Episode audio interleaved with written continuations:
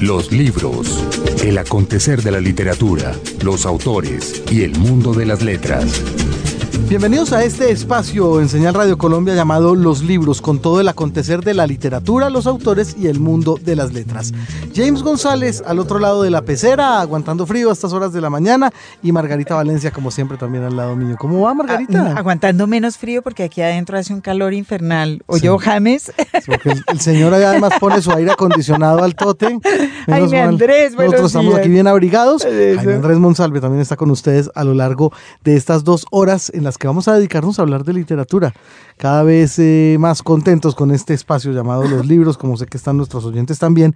Y hoy con el privilegio de contar con uno de esos autores jóvenes que ya mm, hacen parte pues de esa lista de imprescindibles en el mundo de la literatura colombiana. Ricardo Silva es uno de los escritores jóvenes, sin duda, de la literatura colombiana, pero también uno de los más veteranos en su producción y, y en una cosa que también es sobresaliente entre los jóvenes, que es por fin, por fin, por fin la profesionalización del oficio. Es, decir, Ricardo es una de esas personas que desde que está publicando, insistentemente publica, siempre publica bien, con mayor o menor mm, éxito comercial, mayor o menor éxito entre la crítica, pero con una producción insistente y consistente.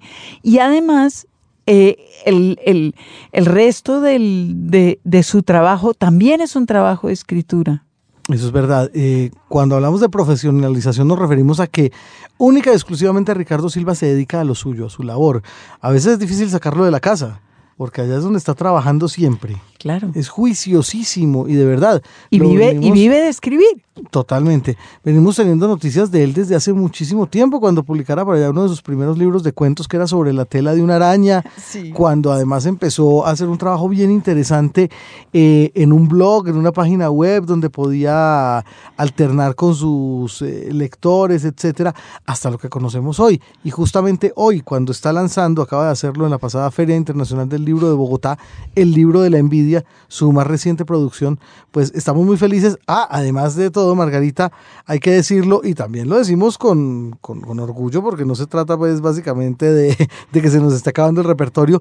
Es el primer autor que repite con nosotros. Es verdad, lo tuvimos compartiendo micrófonos con Irene en un programa de literatura infantil porque Ricardo, entre otras, ha hecho un par de incursiones muy interesantes y bonitas en la literatura infantil, pero no lo habíamos tenido hablando él solo de su, de su narrativa que es, eh, bueno, que tiene, ahí hay mucha tela que cortar. Es verdad, en ese programa en particular que fue en diciembre, hablamos únicamente de literatura infantil y juvenil y usted escuchará al propio Ricardo Silva más adelante, Margarita, eh, contándonos cómo eh, ese programa generó una amistad entre Irene Vasco y él y una colaboración creativa también que por ahí se está dando.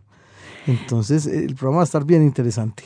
Hay que decir también que Margarita se demoró un poquito en llegar a la entrevista. yo estaba, claro, estaba haciendo esa cara. Sí, sí, sí. ¿Por qué? Claro, yo no oí eso, es cierto. Es verdad. Así que no se extrañen si la primera parte vamos a estar aburridísimos, Ricardo Silva y yo. Divinos usted, usted y Ricardo que dijeron eso, que se estaban aburriendo solo para que yo no me sintiera tan mal. Nos aburrimos como noche sin luna. De llegar una hora tarde, qué barbaridad. No, pero no, se culpe a usted que tiene una, un régimen espartano y, una puntualidad inglesa. No, no, aquí la culpa fue de circunstancias. La vida. Ave María. La, vida que siempre es peor que uno.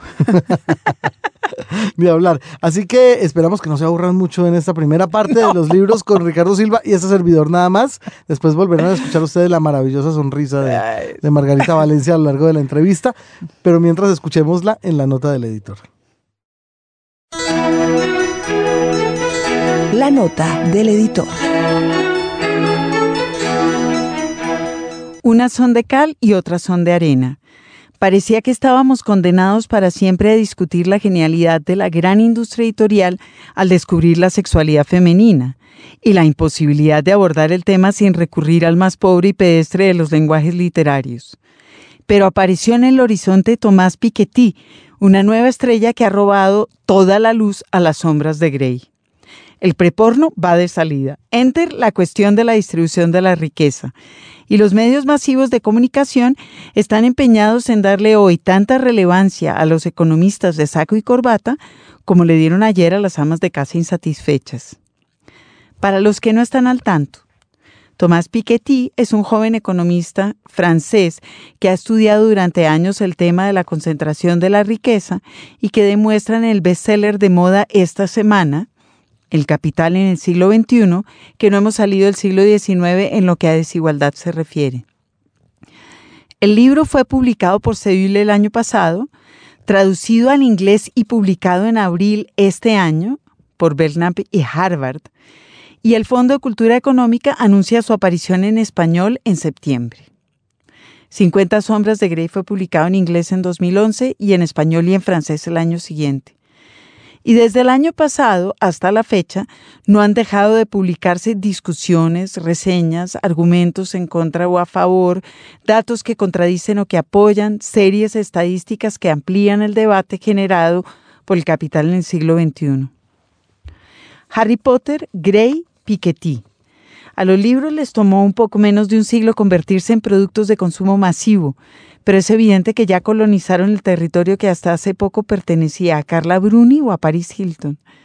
Es interesante constatar la diversidad de las picas en Flandes, de Grey a Piketty pasando por Harry Potter, y por ende de los consumidores de libros en todo el mundo. Por otra parte, es evidente que la industria editorial ha logrado acomodarse a las fluctuaciones del mercado y que sobrevivirá a este giro que se inició hace poco más de medio siglo y que culmina con el triunfo de nuevos modelos de distribución de los contenidos representados por Amazon y similares. La pregunta es, por supuesto, sobre la incidencia en la cultura libresca, y quizás no sea exageradamente optimista esperar que, como en otras manifestaciones artísticas e intelectuales, el cine o la música, por ejemplo, las grandes estrellas de los libros contribuyan a asegurar la permanencia y crecimiento de corrientes más subterráneas, menos llamativas económicamente, pero más densas, menos efímeras. Veremos. Por lo pronto, es indudable que el libro llegó para quedarse. Un libro, un autor. Le estábamos debiendo al querido Ricardo Silva Romero un programa para él solito aquí en los libros y nosotros también nos estábamos debiendo ese gusto. Margarita está por ahí remoloneando, ya está por llegar, pero mientras tanto yo voy atendiendo a nuestro invitado como es necesario, con todas las dignidades, o sea, entrevistándolo. Mi querido Ricardo Silva, bienvenido a los libros por Señal Radio Colombia. Don Jaime, muchas gracias por la invitación y, tenemos un buen rato para hablar de Margarita, que es ¿No importante. sí? Por ejemplo, podríamos empezar a hablar de ella, ¿no es cierto? Aprovechar este, esta oportunidad. ¿Hace cuánto conoce usted a Margarita Valencia, Ricardo? Yo conozco a Margarita Valencia desde el año 2001. Imagínese usted, qué bárbaro. Imagínese. Desde ese momento también la conozco yo, desde ese año. Sí, ¿en qué circunstancias? Eh, la mía como editor de cultura de revista Cambio, ella hacía ah, reseñas bibliográficas para la revista, entonces yo era... Que usted le ponía las tildes y... Yo era el editor de la editora, le corregía la ortografía, claro, eso es tan grave. Menos mal estaba usted ahí. Bendito. Pues Margarita Valencia se va a perder la primera parte, ya está por llegar, mientras tanto nosotros pues sabemos que estamos aquí con Ricardo Silva, entre otras, por eh, el lanzamiento de el libro de la envidia, su más reciente trabajo, su más reciente publicación.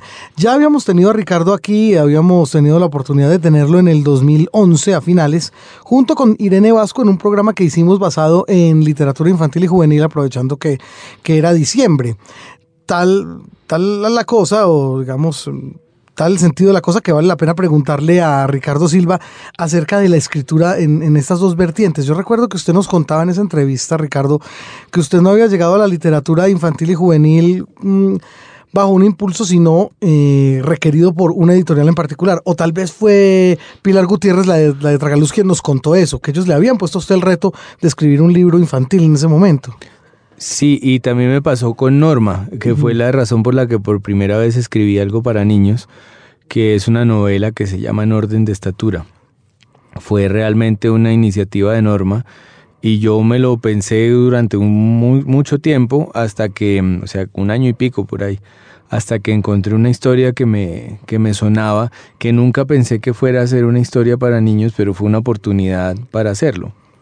Realmente luego también por iniciativa de Tragaluz escribí otro y luego por iniciativa de Tragaluz otro. Entonces nunca ha sido como mi impulso, sí, mi instinto escribir para niños, pero, pero he ido haciendo una carrera paralela ahí muy lentamente y disfrutándola mucho. De hecho, el día de la entrevista con Irene Vasco la conocí y, y me parece increíble que no la hubiera conocido antes porque me parece una escritora extraordinaria y una persona maravillosa y, desde ahí hemos ido armando una amistad como tan lentamente como he ido haciendo yo mi, mi carrera de escritor para niños. Otra de las labores encomiables de este programa llamado Los Libros, forjar amistades entre escritores. Sí, eso sí es prácticamente de, la razón de, ser. reality. Este es más o menos un reality de libros. Convive, se habla, se, charla. Convive, se suda en el estudio. Es una cosa Sobre todo eso último, se suda. Es verdad. Eh, bueno, Recibe usted retroalimentación mm, prácticamente a diario de sus lectores adultos de las novelas que trabaja, digamos, usted por iniciativa propia en, ese mundo, en el mundo de, la escritura para, para adultos, digámoslo. ¿También recibe usted el feedback de, la juventud, de la gente que lee los libros de literatura infantil y juvenil, de los pequeños? Pues yo no sé si, si mm, más bien lo que he hecho en ese terreno ha terminado cayendo en manos de, adultos. Si finalmente como mis eh, pocos lectores son más de, libros, como, como, decía usted, para adultos, em, pues eh, van a los libros para niños buscando algo semejante. O lo, eh, finalmente los libros que he hecho contra Galuz tienen un valor adicional que, es la belleza de las ediciones, el cuidado de las ediciones y eso también atrae a un lector, además del lector eh, eh, que en un primer momento uno creería que es el natural del libro, como sí, los niños, pero los libros de Tragaluz tienen muchos lectores adultos. Y creo que lo mismo pasa con la novela de Norma. Eh, pero sí he tenido las reacciones de los niños porque, eh, sobre todo con la novela de Norma, me tocó ir a muchos colegios a discutirlo. Y las reacciones eran muy agudas y muy concretas, sobre todo comparadas con las reacciones que uno recibe de los adultos que son más generales y más de debate. Estos son reacciones sobre cosas muy puntuales de los libros, sobre el color de los eh, de las ropas o el olor de los personajes. Y es muy interesante cómo eh, los niños están de pronto más entrenados para lo literario que, que es en muy pocas palabras lo más concreto, los detalles más pequeños. Y, los niños leen así, detalle por detalle, y es, es muy interesante. Bueno, eh, Ricardo, ¿de dónde surgió, ya remontándonos a, a sus primeros años el interés por la lectura y por la escritura? ¿Cuál recuerda usted que hayan sido, digamos, esas primeras lecturas o si una influencia particular de, de alguien, de un maestro que lo haya llevado a usted a pensar que de pronto la cosa estaba por ahí? Pues yo creo que en un primer momento la, la lectura suerte eh, y en la medida en que uno necesita tener, por ejemplo, padres o gente de la familia que sea lectora, para tener el ejemplo de la lectura, para ver que hay gente que se dedica a eso y lo disfruta. Eh, y eso en mi caso era así, era que mis papás leían mucho y mi hermano también, y de hecho yo era el rezagado de la casa porque era el hijo menor y estaba muy metido ya, pues eran los 80, entonces ya estábamos entre el beta, ya había más televisión un poco, eh, a mí me han gustado siempre mucho los cómics y mucho el cine y en mi edificio donde viví siempre había un alquiler de videos de beta en el primer piso, entonces tenía demasiadas distracciones. Ya llegó el Atari, que pues puede ser viejo y triste, pero es, eh, era lo mismo que el Xbox para el que estaba en los 80. entonces tenía muchos eh, rivales para la lectura y para la escritura y, y a mí sí me costó mucho más que a toda la familia que eran pues mayores cuando llegaron las cosas. Entonces, sin embargo, y es el ejemplo o es la prueba de que lo único que sirve en educación es el ejemplo, tarde, de, más temprano que tarde yo terminé leyendo como ellos y discutiendo las cosas que, ellos leían. Después de mucho tiempo de sentir complejo de estar leyendo solo Mafalda y, y hasta Condorito, y mientras todos estos ya subrayaban, mi hermano pues subrayaba los libros y ponía así muy cierto en los, en los márgenes de los de las novelas. Condorito es una gran escuela de todas maneras. No, Condorito y Mafalda y yo creo que no lo he superado, pero pero sí, ya puedo leer sin dibujitos, pues. Ah, eso está muy bien. Eh, bueno, pero estuvo visto pues por, por, el camino que usted toma en los primeros ejercicios y cuando arranca también a escribir de cine en la revista Semana, que la lectura es una pasión más entre muchas otras. No sé si el Atari sigue por ahí, por ejemplo, pero los, el cine es indudable que ahí está. Sí, yo sí sigo eh, muy metido en muchas, en muchas pasiones al tiempo. El cine pues sigue siendo fundamental para mí el fútbol es fundamental para mí, los juegos, eh, ahora ya no es Atari, sino Xbox, pues. Em, en fin, eh, la música, que pues eh, trato de estar pendiente de todo lo bueno que, pueda conseguir. Y, todo está muy en el mismo nivel. Yo no nunca he podido sentir por encima la lectura que la que, el cine o, o, que la música. ¿Y la escritura? La escritura yo la disfruto realmente enormemente y es lo que hago como trabajo de oficina prácticamente. Eh, de pronto por cierta educación y cierto ejemplo de ver gente que se levanta temprano a trabajar ah, en una oficina, yo he hecho eso y así me he tomado la escritura de pronto sin cargarla de tanta trascendencia y de pronto más concentrado en, hacer el trabajo, en, estar dedicado a eso. Pero es un hecho que puede dispersarse con una facilidad, es decir, con tanta distracción alrededor, trabajando en la casa. Claro, no es fácil, pero, pero lo logro lo logro llevar y súmele ahora internet y todas las tentaciones que uno tiene con internet que, que todo el tiempo está trayendo en uno cosas buenísimas, pero, pero yo tengo cierta capacidad de dedicarle unas horas muy definidas a la, a la escritura y repartirme entre, entre todo lo que hay que hacer en cada día, incluso pagar cuentas. Bueno, imagínese. Que es un eh, oficio el de hacer mensual. y todo eso. Todo eso hay que hacerlo. A mí ah, me toca mucho ir al CADE, de hecho. ¿Ah, sí? Sí, porque se me pueden pasar las cuentas, sobre todo la del mm. Uy, no, y no, queremos eso. No, esa es la peor. No, definitivamente. de todas. Eh, ¿Usted salió del gimnasio moderno, Ricardo? Yo estudié todo el tiempo en el gimnasio moderno de los 5 a los, a los 18. Bueno, ahí, ahí, digamos, una suerte de muy formada, muy formado sector cultural y unas revistas que vienen siendo unos clásicos como El Aguilucho, etcétera. ¿Usted dónde recuerda haber hecho sus primeros ejercicios escriturales antes pues ya de profesionalizarse en el, en el asunto? Pues eh, justamente en el colegio, em, pues luego del ejemplo de mi familia, eh, tuve el ejemplo de, un profesor en concreto em, que, sigue siendo el maestro de muchas generaciones que pasan por el gimnasio moderno, que se llama Pompilio Iriarte y tiene un eh, nombre, digamos, de poeta, que, es, que es Ángel Marcel. Ah, sí, sí, sí. Y es un sonetista extraordinario y sobre todo es un maestro muy particular y muy... Es que sigo muy contagioso, suena que estuviera enfermo, pero es muy... Sí, pero sí lo eh, entiendo. Sí, eh. estimula inmediatamente, inspira Magnético es la palabra. Sí, es un tipo que, que inspira realmente y que tiene un gran sentido del humor y una visión muy particular del mundo y, es, y es muy difícil uno pasar por su taller de letras sin sin querer inmediatamente dedicarse a, lo que él se dedica. Bueno, ¿y cuál recuerda usted que fue un primer ejercicio que valió la pena por alguna razón?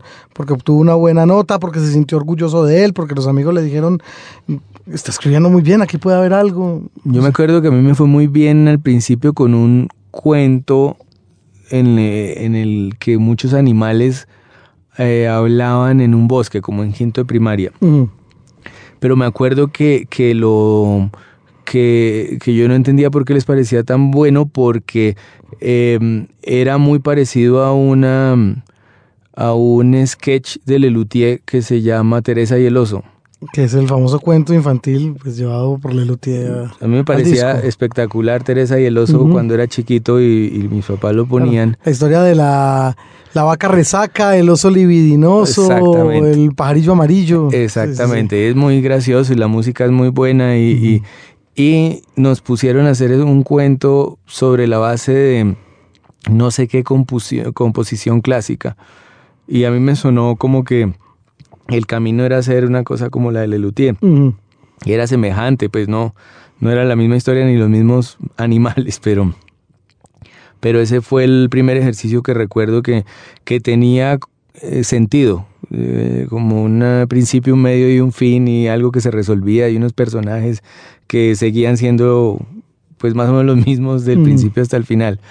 Eh, luego ya en el taller de, de Pompilio Iriarte, pues ya empecé a hacer unos cuentos más, más entre comillas, profesionales, digamos, con, con las ambiciones que descubría yo en los cuentos que leía, con las intenciones que descubría en los cuentos que leía.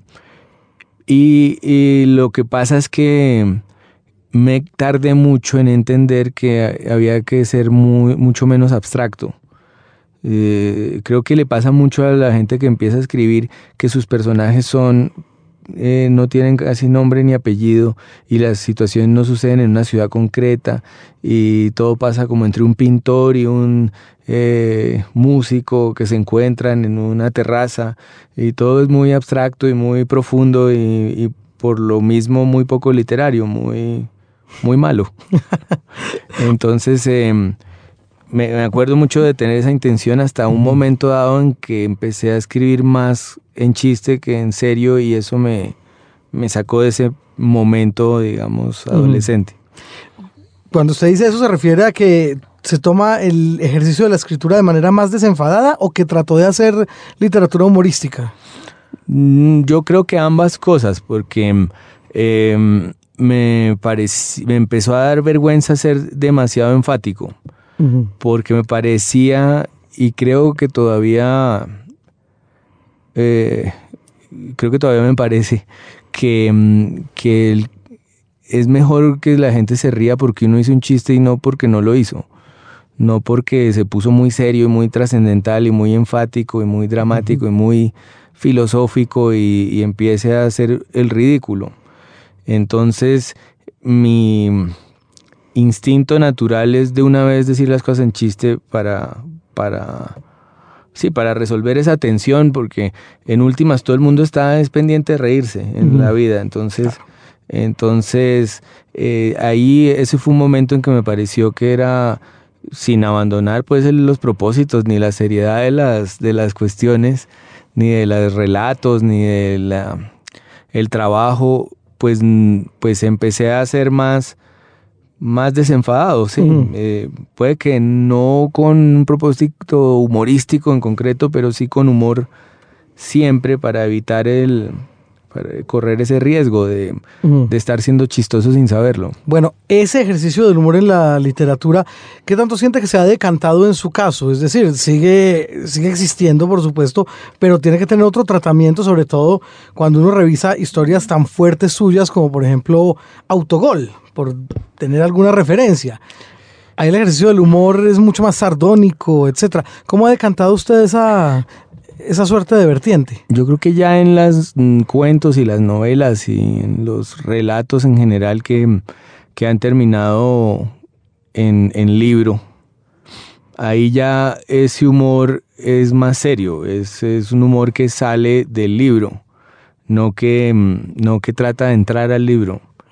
No es un esfuerzo, sino el resultado de lo que está sucediendo o el humor mismo que pueden tener los personajes, porque los personajes pueden tener humor como las personas, eh, o las situaciones humanas que usualmente son graciosas, eh, muy probablemente son graciosas vistas desde, desde cierto punto de vista. Entonces, creo que no, que todos los libros tendrán humor, eh, si los pienso, y todos tendrán momentos ridículos o chistes de, directos, pues. Eh, pero es, cierto, como usted dice, que ya es eh, algo que sucede durante la escritura, pero no un plan ni un propósito. Bueno, ahí ya estamos hablando de todas maneras de un desarrollo que se va dando a medida que usted va tomando las lecciones de Pompilio Iriarte. Mm. ¿Ese desarrollo con qué va acompañado? ¿Qué lecturas lo pone a hacer él a usted? ¿Con qué lecturas se queda o se decanta usted en su adolescencia? ¿Qué autores empieza usted a, degustar? Pues yo realmente eh, he tenido mm, algunas personas claves que me han recomendado lecturas.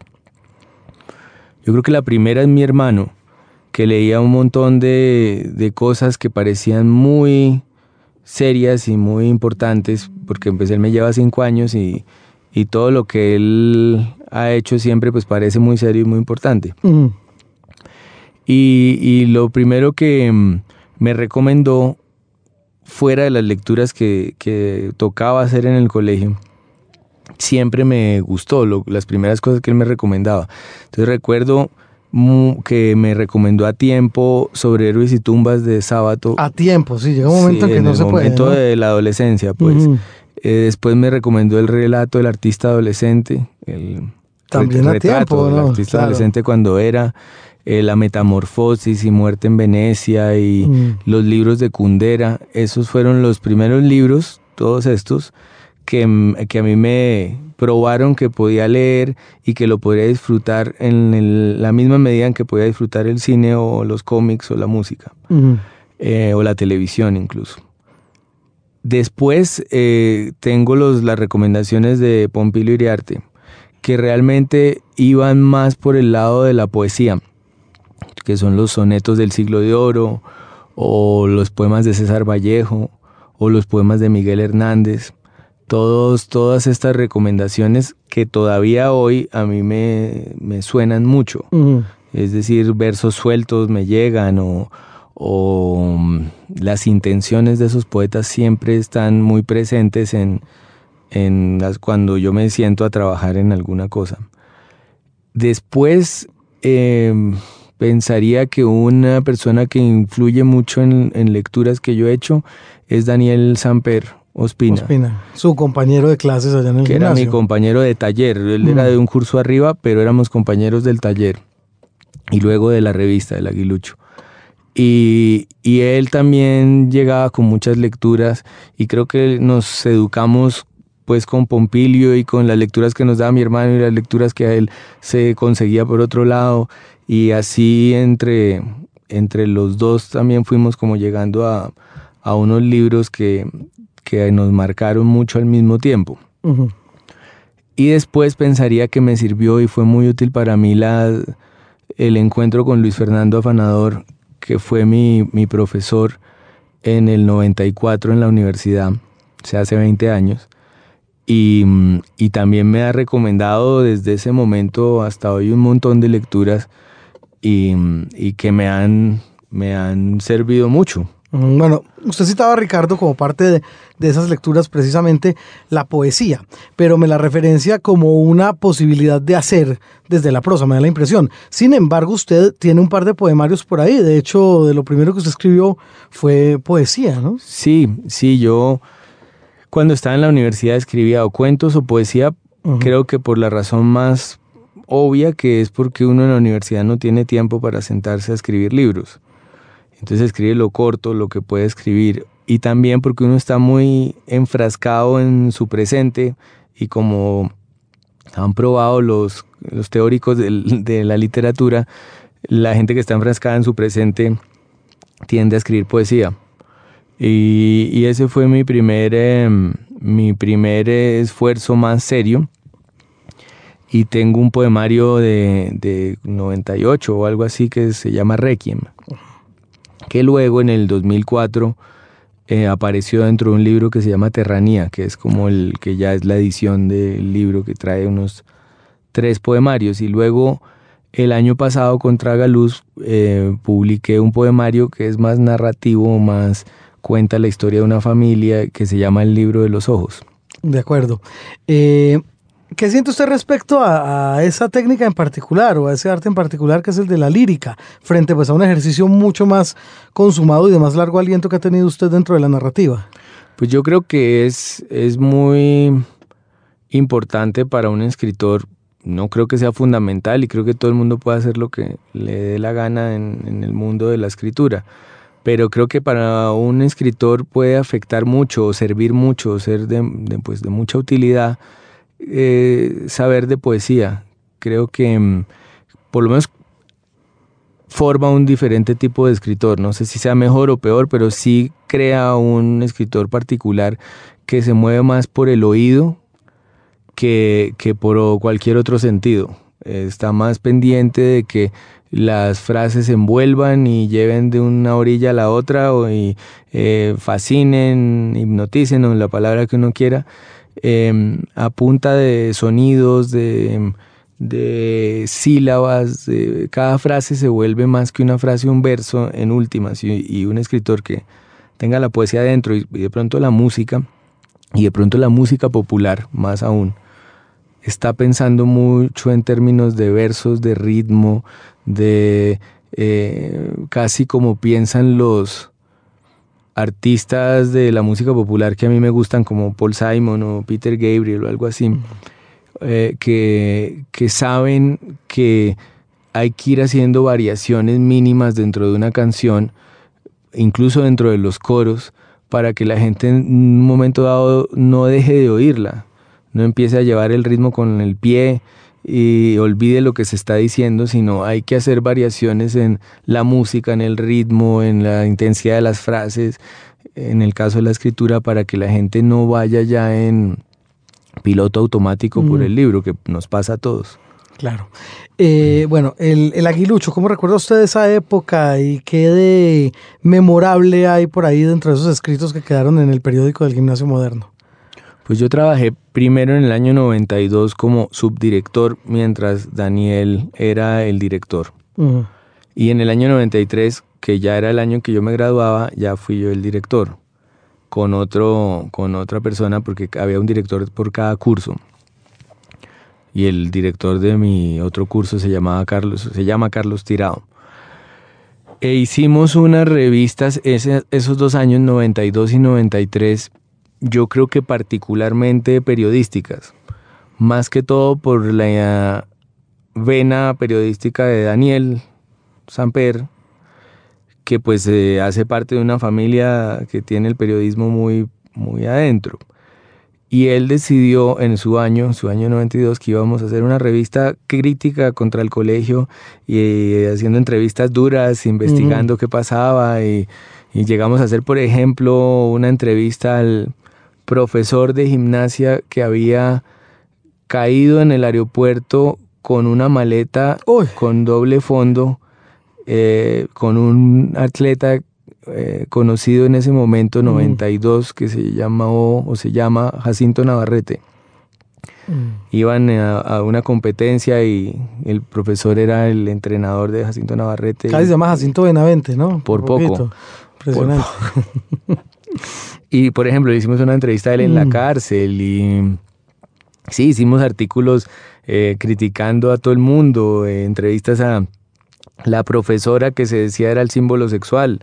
Eh, tratando de sacarle la mm. verdad sobre el asunto. en fin, una al cura, al cura del colegio, tratando de ver si había algo perverso en su, en su, proceder. Y en sus armarios, pues. y el tipo, lo único que nos contó era que era fanático de Celia Cruz. Vea.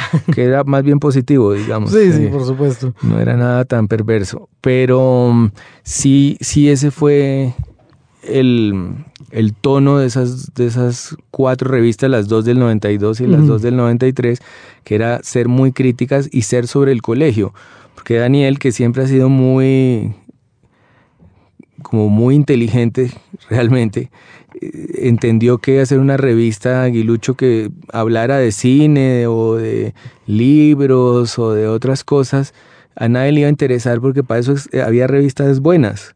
había, estaban todas las del mundo. las revistas de cine El Mundo, las revistas de libros, las revistas de política, ponerse a hablar de otros temas que no fueran el colegio era, era absurdo y él eh, tuvo mucho, mucho olfato para que la revista fuera toda sobre el colegio. Entonces tuvo mucho éxito porque la gente quería ver eh, los chismes y, enterarse de los secretos y es una revista para 500 personas, pero sabía cuáles eran las personas a las que se estaba dirigiendo. No, no, se, no se salió del tema y, y eso fue lo que hicimos esos cuatro años. Bueno, y sigue él esforzándose en lo mismo, en entregar una revista que no se parezca a ninguna otra, ¿no? Sí. Se me hace muy conocido eso que usted me acaba de decir. Sí, él sabe a quién van dirigidas las cosas, que creo que es el primer paso para no perderse y, no en el sentido ni siquiera comercial ni nada, sino en el sentido de a quién se está dirigiendo uno, cuál es el sentido de lo que está haciendo,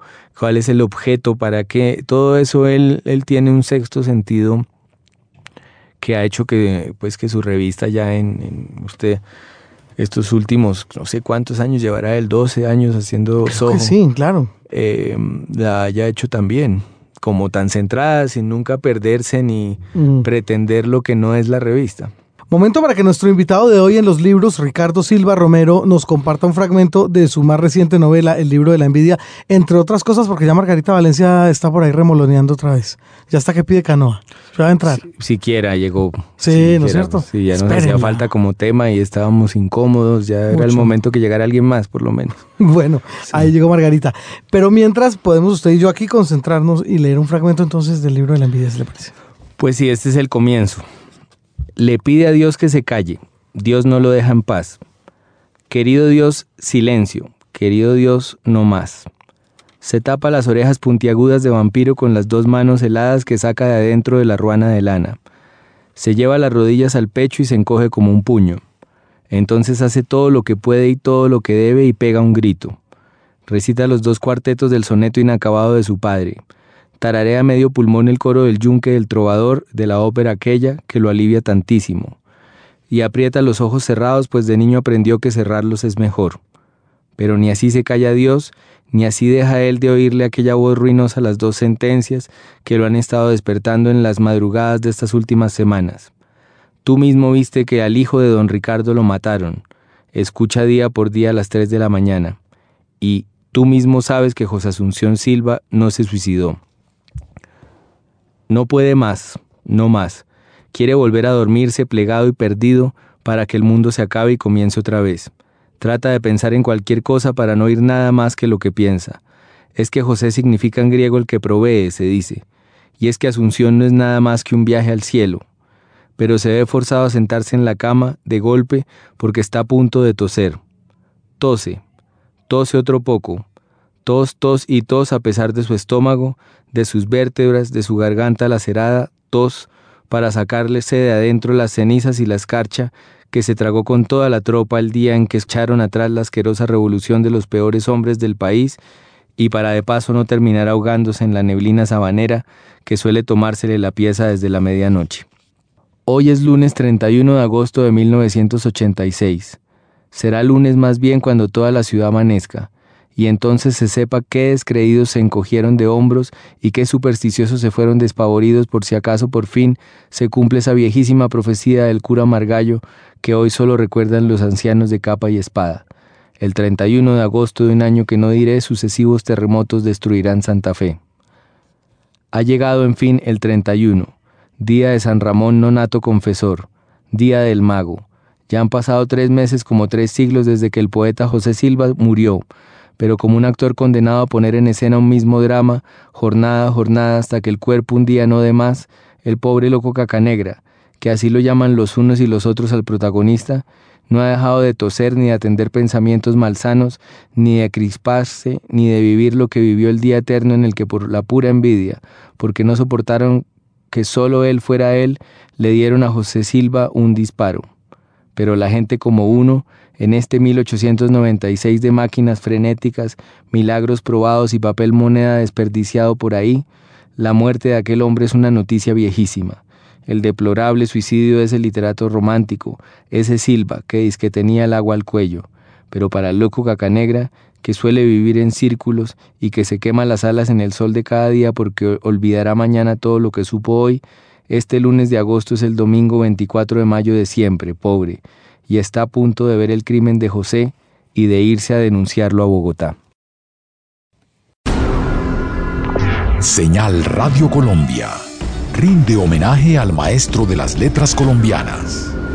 Soy Juan Esteban Constaín y recomiendo toda la obra de Gabriel García Márquez por su intuición, por el prodigio de su estilo y de su prosa. Y si entre todo ese universo narrativo tuviera que escoger un solo libro, pues diría por supuesto que Cien años de soledad, pero también El otoño del patriarca, donde yo creo que aparece toda la maestría de uno de los más grandes escritores de nuestra lengua y de nuestro tiempo, pero también de todas las lenguas y de todos los tiempos. Gabriel García Márquez, 1927-2014. Los libros. Señal Radio Colombia. Un libro, un autor. ¿Y usted dónde estaba, Margarita? Le extrañábamos la primera parte. El público le extrañó más que otros. Extrañamos su, su risa maravillosa. No, no, yo estaba, yo estaba dándome un paseíto tranquilo por esta ciudad maravillosa. Claro. Tranquila, calmada. Claro, imagínese. Eh, igualita a la que pinta aquí este Ricardo En fin. Silva. así, Ah, claro. Evidéntica, así todo. La que pinta Ricardo Silva en el libro de la envidia. Y me quedé embobada, claro. Con esta ciudad decimonónica. A usted no le dejó pasar la ciclovía. No se haga, yo. Me quedé embobada cantando Pimpinela en la calle 26 y se me pasó el tiempo, se me pasó el tiempo, se me pasó el tiempo. Bueno, entonces mira quién tenemos aquí en estudio, Margarita, Ya Ricardo llegó Silva. Ricardo Silva. Sí, ¿De cuál, ¿de cuál es. Silva? Muy buena ¿De pregunta, Margarita, gra- y gracias por la oportunidad que me das. Eh, no, yo... Es muy difícil ser descendiente de Silva porque no tuvo hijos. Entre Mi- otras. Mira, Eso es un problema muy grande ya. Que no te- nos importa. te va Usted puede, usted puede alegar y, y que, y que digan, dice otras cosas peores acá. Ah, sí. Pues yo tengo un tío que sí estaba, tuve un tío porque se murió el año pasado, que, que estaba investigando todo y si había alguna conexión familiar. Y parece que habría un, una ventanita en donde se unían eh, los Silvas. Pero realmente no sería la intención del libro ni celebrar pues una estirpe de Silvas, pues, o Claro. una No- saga de Silvas. Nosotros los Silvas Ay, somos no. todos unos, Para como los nada. llegas. Nosotros los Silva sufrimos mucho en, en los colegios porque nos hacen chistes con el apellido. Claro. Eh, pero lo superamos y nos fortalece y salimos adelante. Claro. Mire, y se forjan escritores. Sí, está. salen adelante. Como José Hay- Asunción, como Ricardo. Hay de todo, hay Darío Silva Silva, hay unos grandes Sí, grandes firmas. exponentes de, del apellido. Mm, Mauricio Silva, hombre, un gran saludo para él. Mauricio Silva, ¿qué más? No, no muchos más. Empieza No. a bajar. Y José que no se llama Asunción. Sí. Y no tuvo... Esa es otra cosa que hay Sí. aquí. ¿Tuvo eso en cuenta? No, no se le ocurrió nunca, en ningún momento, mientras hizo cientos de horas de investigación con esta novela, que ese señor que se llamaba Ricardo Silva le estaba haciendo guiños desde el más allá. Usted verá que yo estoy tocada del espíritu del 19. Pero totalmente, no. eh, A mí siempre me ha parecido chistoso que el papá de José Asunción Silva se llame Ricardo Silva. Yo no lo puedo negar. Además, era una oportunidad inmejorable para decir que Ricardo Silva era un gran tipo. Bueno, Lo dice harto. eh, para escribir Ricardo Silva es brillante, Ricardo Silva es genial, incluso pan- un gran padre, un gran Dios. ser humano. Eh, era una oportunidad de hacerlo sin que nadie pueda decir absolutamente nada. Nadie puede quejarse. Era el papá de José Asunción. Yo no tuve nada que ver en No, no eso. tuve nada que ver. Y, y a- aparte parece que sí era así de, de buen tipo y de liberal y además las cosas que escribió de son buen tipo muy y de divertidas. liberal. Sí, bueno, sí, puede sonar raro. Buen tipo y de conservador también. ta- sonaría rarísimo también. No sonaría muy lógico. Es como un joven, era joven y conservador. Sí, sonaría raro. Yo me muero la risa oír eso en alguien de esta generación. Y ese es como el tema que yo venía mascullando furiosa en esta Bogotá tranquila donde no pasa nada. Su generación. Buenísimo tema. Diga, a ver. Mm. Pues mire, a mí me ha impresionado, por ejemplo, en política, me ha impresionado lo abyecta que es esta generación y, lo entregada a la anterior. Eh, yo solo veo políticos cargándole el maletín a los de la generación anterior como si fuera una generación de hijos, que de hecho hasta cierto punto lo es. Están los Galán, está el Lara, está, bueno, que tienen el pasado trágico que comparten, pero en general me parece que esa generación sí tiene eso, como la sensación de que sus padres fueron los, que, los protagonistas y todos lucharon y, em, y, trataron de hacer la revolución y se cruzaron con el M-19 y vivieron todo muy a fondo y muy gravemente y la siguiente generación son sus hijos. Y no hay eh, ningún interés en pasar a ser los protagonistas de, de la historia.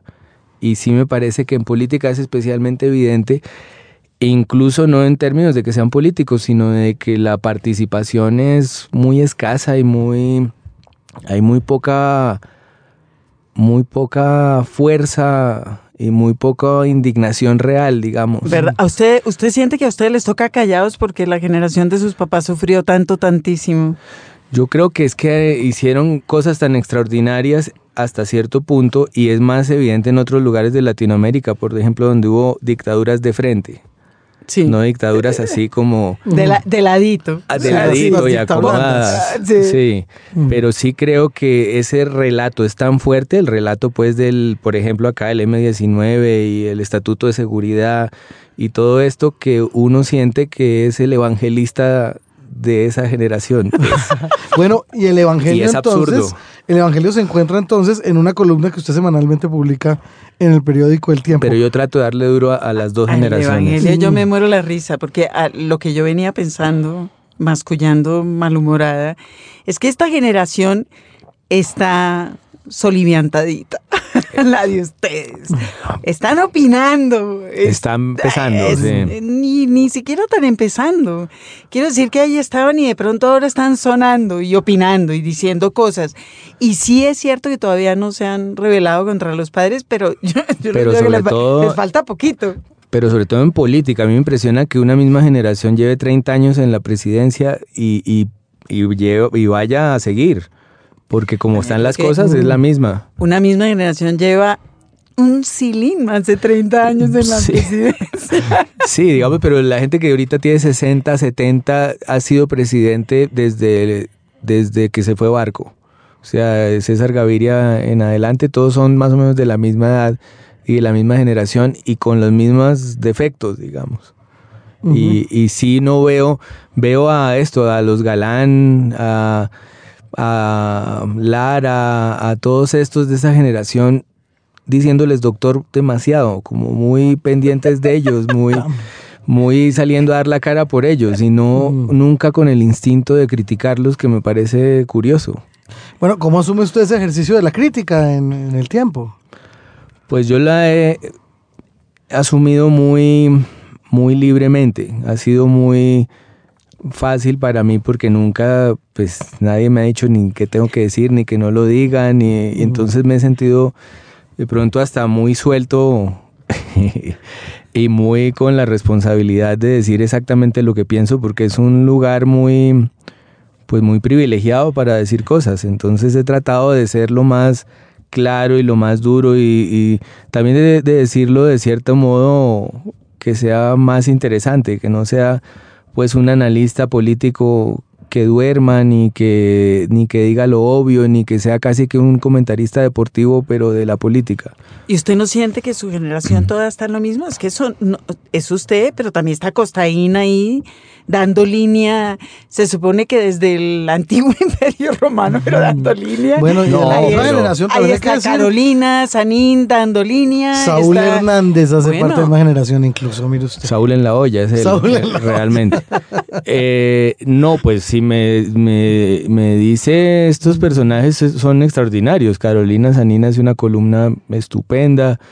Eh, Juan Esteban Constaín es pura paja que está hablando desde el antiguo imperio romano. Él está aprovechando todo para ir diciendo las cosas que va diciendo. Por eso, sí. Ah, como diría Cicerón Tarán. Como diría Cicerón, pero parece César Gaviria. Es, es, increíble, es de una habilidad y de un humor y que a mí vuelvo a usar un ejemplo que parece muy muy tonto, pero a mí me recuerda a Lelutier por el lado bueno, por el lado de, mm. de parodiar con una inteligencia y una capacidad muy, pues hasta cierto punto. ¿Y literariamente qué pasa con su generación? Porque yo también veo ahí a, callados y tal vez no tan callados.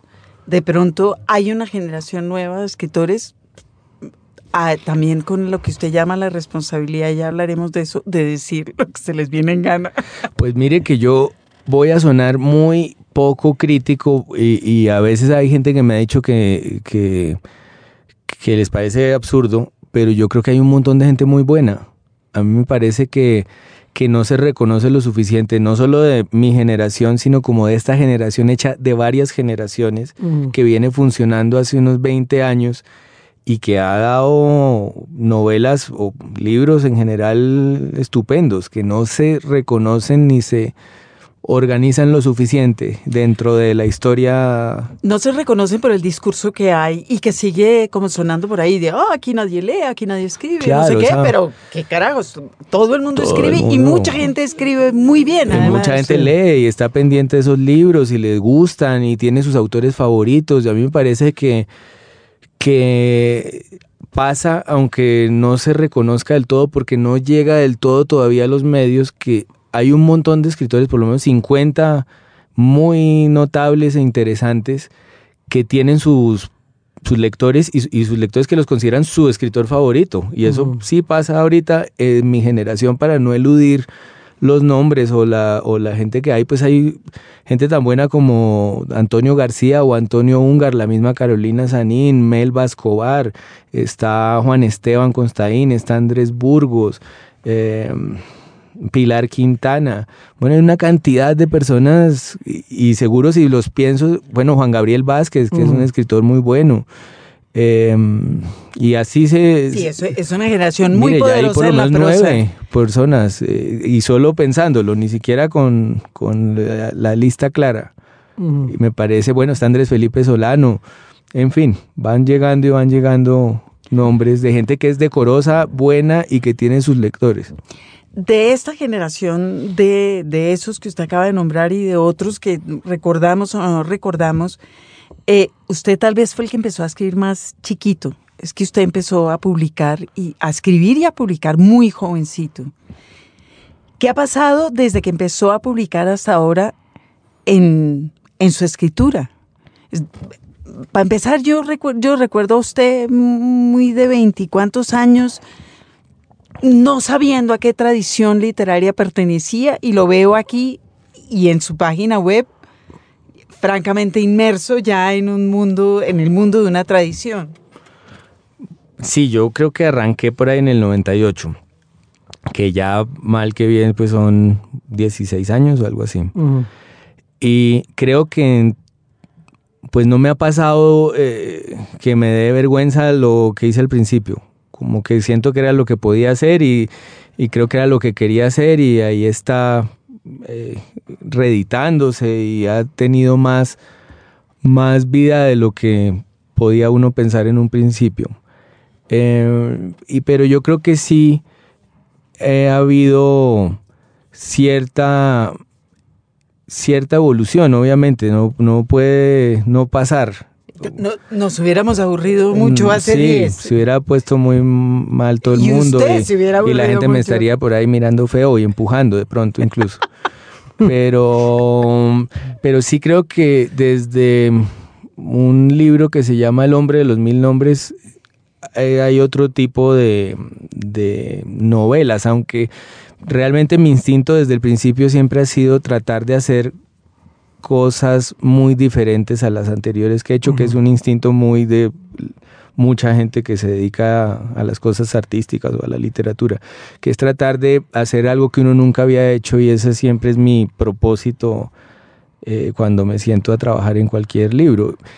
ha, sucedido que lo que me ha interesado cada vez ha sido de pronto más cercano a tradiciones y a, y a temas de la historia o a temas de incluso de la política también y de pues el libro del autogol es un libro muy sobre la realidad de Colombia y sobre su historia este del libro de la envidia eh, hay uno que se llama El espantapájaros que es una novela anterior que es la historia de una masacre que viene con otra que se llama comedia romántica, viene gratis con otra que se llama comedia romántica.